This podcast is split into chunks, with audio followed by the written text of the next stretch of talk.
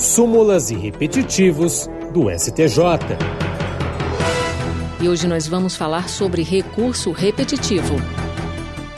Após o advento da Lei 9876 de 1999 e para fins de cálculo do benefício de aposentadoria no caso do exercício de atividades concomitantes pelo segurado, o salário de contribuição deverá ser composto da soma de todas as contribuições previdenciárias por ele vertidas ao sistema, respeitado o teto previdenciário.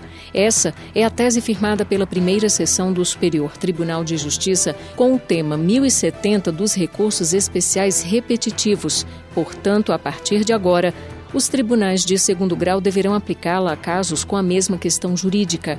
Para o relator na primeira sessão do STJ, ministro Sérgio Coquina, a alteração trazida pela Lei 9876 passou a considerar todo o histórico contributivo do segurado com a ampliação do período básico. Ainda de acordo com o ministro, a renda mensal inicial passou a refletir de forma mais fiel a contrapartida por ele suportada ao longo da vida produtiva, além de melhor atender ao caráter retributivo do regime geral da Previdência Social do Superior Tribunal de Justiça, Fátima Uchoa.